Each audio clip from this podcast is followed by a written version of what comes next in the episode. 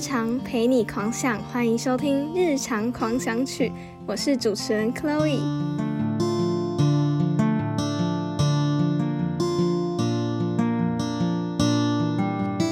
Hello，大家，今天要来介绍一部我超级喜欢的电影，叫做《新天堂乐园》。《新天堂乐园》是一部在一九八八年上映的意大利电影，是导演吉塞佩托纳托的代表作之一。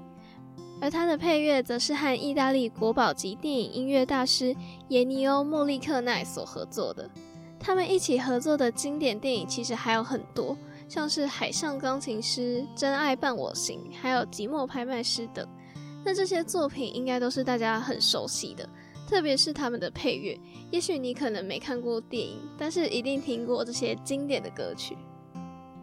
那回到新天堂乐园。这部电影在一九八九年的坎城影展上拿到了评审特别奖。当时放映结束后，甚至罕见的全场观众起立鼓掌，长达十五分钟之久，可见这部作品有多么的好看。之后在台湾上映时，也获得了巨大的回响。因此，这部经典的作品后来也重新上映了二十五周年和三十周年的数位修复纪念版。所以，新天堂乐园到底在讲什么呢？故事描述在西西里岛上有一个小镇，镇上有一座小教堂，教堂前有一间电影院，叫做天堂戏院。有一个小男孩叫多多，而这个多多非常喜欢到那里看放映师艾费多操作机器。但是在那个保守的年代，所有的吻戏都会被删减掉。剧中我们就可以看到神父会非常愤怒的摇头，并且要求剪掉所有接吻跟裸露的镜头。但也因为这样的缘故，造就了这间电影院独特的戏院文化和魅力。而且有趣的是，当我们在看新天堂乐园里面的人他们所看的电影的时候，就会发现里面有非常多的经典作品，像是可以看到默剧大师卓别林和奥黛丽赫本等。透过这些巧思片段，也让观众再一次的重新回味。接着，故事就有了意外的发展。我就先不讲太多，留给大家自己去看。总之，艾费多和多多建立了一段深厚的感情，他也将他毕生所学的电影放映知识都交给了多多。于是，很快的变成青少年的多多就爱上了一位美丽的女孩，叫做艾莲娜。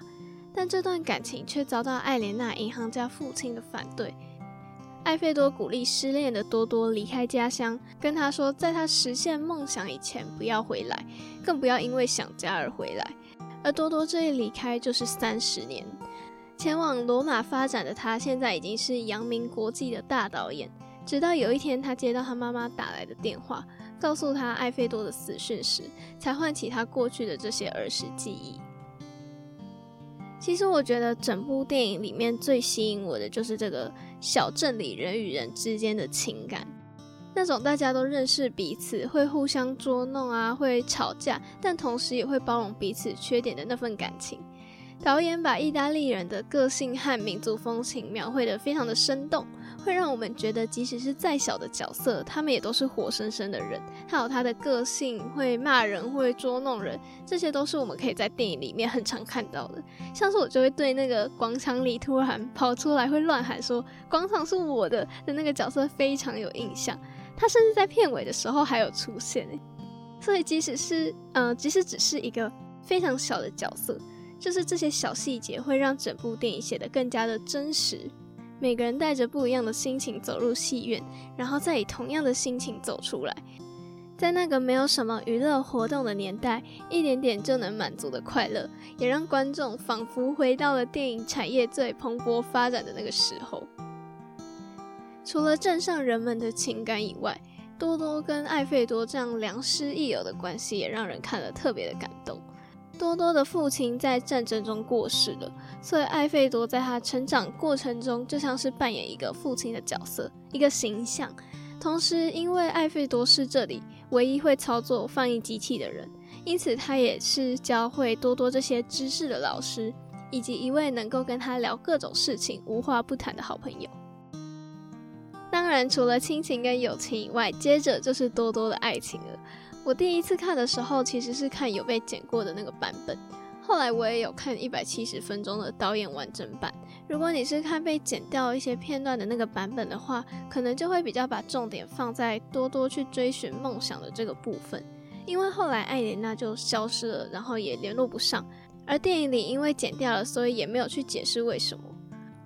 但如果是看导演完整版的话，后面有一段重新解释当时为什么艾莲娜会消失，还有他们之后各自的生活。但老实说，我其实比较喜欢被删减的那个版本，因为当时我看完以后，我的重点都放在多多对于电影的热爱，还有他勇于去追梦的那个感动。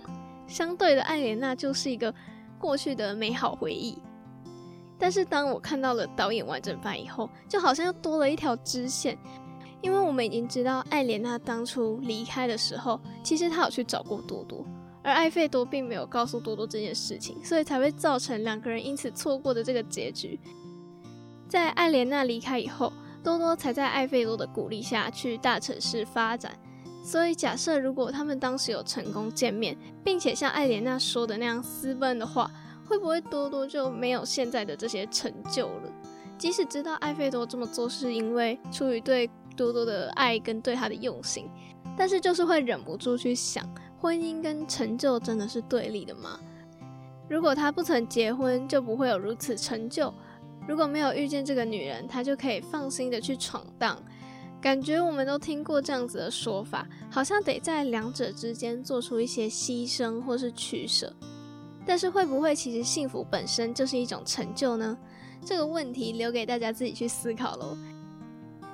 其实我觉得新天堂乐园它之所以会这么吸引人，就是因为它非常贴近我们的生活，像是梦想啊，然后家乡、朋友、初恋或者是家人，这些都是每个人都会拥有的回忆，所以在情感的触动上也更能引起一些共鸣吧。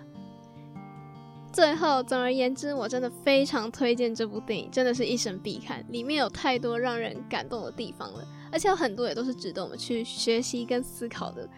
我真的不管看几次，我就会哭几次。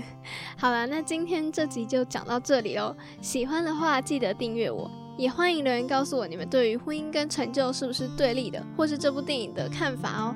最后，谢谢你们的收听，那我们就下次再见，拜拜。